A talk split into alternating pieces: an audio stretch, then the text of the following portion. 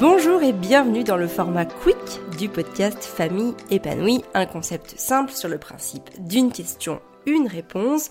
Vous me posez votre question via mon compte Instagram, famille-épanouie, et je vous réponds ici en quelques minutes comme si nous étions ensemble.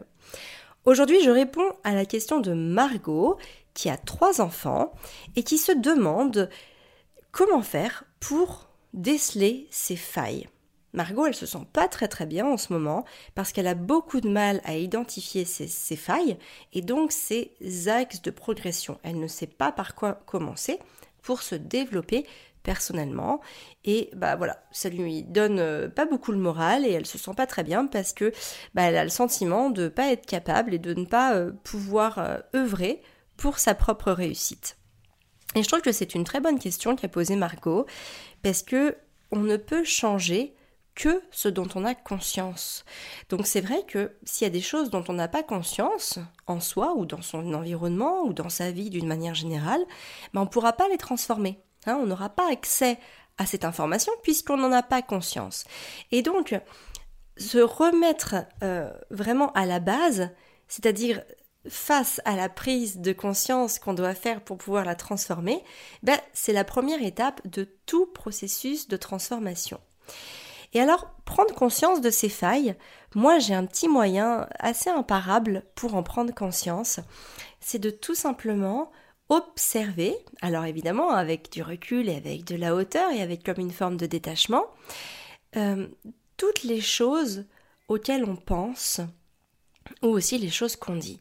Et en fait, tout ce qui va revenir le plus, eh bien, en général, ce sont des choses pour lesquelles on n'est pas à l'aise.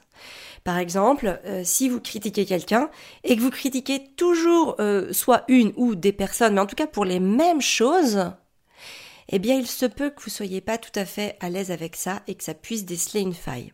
Par exemple, quelqu'un qui va toujours parler d'argent, euh, de l'argent, de l'argent, de l'argent, ou du manque d'argent, ou ça coûte trop cher, ou euh, bah non, on n'a pas les moyens, ou ceci ou cela, c'est qu'il y a une faille euh, avec la notion, ou en tout cas avec l'énergie d'argent. Quelqu'un qui va toujours parler euh, de respect, euh, il se sent pas respecté ou euh, il trouve que c'est pas respectueux, que voilà, que, que ces choses-là ne sont pas faites, il y a sûrement un problème de sécurité intérieure. Hein. il y a une faille au niveau de la sécurité intérieure si on est toujours en train d'évoquer la confiance. Oui, il ne me fait pas confiance, ou je suis quelqu'un de confiance, ou il faut avoir confiance, etc. Euh, ça peut être aussi un problème de confiance qu'on va avoir. Mais voilà, essayez de toujours observer vos pensées, les choses que vous dites ou ce que vous dites des autres et qui reviennent le plus souvent. Parce que très clairement, vos failles, elles sont là-dessus. Alors déjà, vous pouvez commencer par les identifier. Et quand vous les identifiez, vous pouvez les écrire. Et après, en les écrivant, vous allez voir euh, ce qui revient le plus souvent, dans quel cas de figure ça, se, schématise, hein, ça se confirme, et puis vous allez pouvoir trouver la signification. Des fois, la signification est complètement directe. par exemple, si on parle tout le temps d'argent, très clairement, on a un problème avec d'argent, et peut-être même au manque d'argent, parce que quand on en a trop, Bon, on a souvent un petit peu moins de problèmes avec l'argent, quoique c'est pas toujours aussi euh, évident que ça.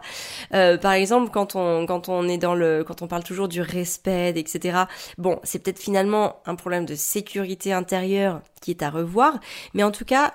Euh, pour pouvoir l'identifier, pour pouvoir l'analyser hein, et, et en faire déduire un raisonnement, il faut déjà en prendre conscience. Donc ça, c'est vraiment la première étape. D'ailleurs, ça marche aussi chez les autres. C'est-à-dire que ben, ceux qui vous entourent, si vous voulez aussi déceler leurs failles, pas forcément pour leur dire, mais en tout cas pour ne pas les blesser plus, par exemple, hein, euh, dans le cadre de la bienveillance, et pour pouvoir aussi les aider de manière indirecte à, voilà améliorer ces aspects-là, eh ben vous observez aussi quelles sont les choses qui reviennent le plus souvent chez eux, de quoi est-ce qu'ils parlent, qu'est-ce qu'ils disent, euh, qu'est-ce qu'ils disent des autres, etc., etc. Et là, vous allez prendre conscience de, bah, de toutes ces failles qui les animent, dont ils ont ou pas conscience. Voilà, j'espère que ce petit exercice vous aura plu. Euh, dites-moi si ça vous parle, n'hésitez pas à venir réagir en me laissant un commentaire sur ce podcast ou même en m'envoyant un message sur Instagram ou en partageant l'épisode de podcast et sur les prises de conscience que ça fait émerger chez vous. C'est le meilleur moyen de soutenir mon travail, de me soutenir et de rendre plus visible ce podcast. S'il vous aide, il y a fort à parier qu'il pourra en aider d'autres. Voilà, bah écoutez, je vous retrouve la semaine prochaine pour un nouvel épisode de podcast. D'ici là, prenez bien soin de vous et de vos enfants.